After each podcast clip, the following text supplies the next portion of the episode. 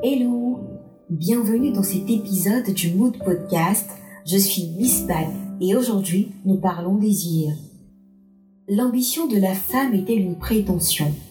Aujourd'hui, la réponse à cette question varie en fonction de l'âge et du milieu professionnel. L'ambition apparaît au contraire comme un sujet tabou dans certaines familles. En effet, la notion d'ambition n'est pas la même selon le poste occupé, le sens de la responsabilité et la perception familiale. Lucie Perron parlait dans son livre Pouvoir ensemble sur la peur de succomber à l'ambition. Elle assimilait cette approche à une peur d'être jugée vaniteuse ou arrogante, la peur d'être mal vue dans son milieu de travail, la peur d'être une mauvaise mère ou épouse.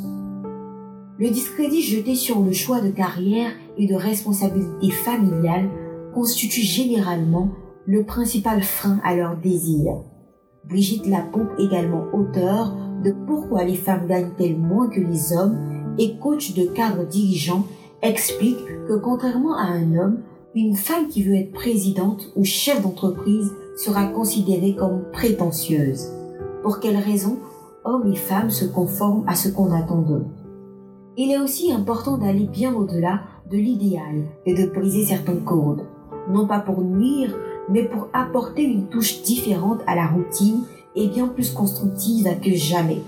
Bien au-delà de l'image que donnent les femmes ambitieuses aux hommes, il est important de montrer que l'ambition est un bienfait pour elles. Se surpasser, se développer, se cultiver, se sentir brillante, gérer, conseiller et bien plus encore satisfait aussi leur parcours de vie. Chef d'entreprise, femme au foyer, étudiante, cadre, ouvrière sont toutes capables de tenir des tâches car l'ambition est aussi une motivation. Il prouve que la notion de réussite professionnelle est ancrée chez l'homme mais aussi chez la femme. En 2010, une étude menée par l'Institut français d'opinion publique avait révélé que 44% des femmes âgées de 25 à 29 ans préféraient une vie de femme au foyer et que celles nées entre les années 1980 et 1995 ne voulaient pas suivre le même chemin carriériste que leurs aînés.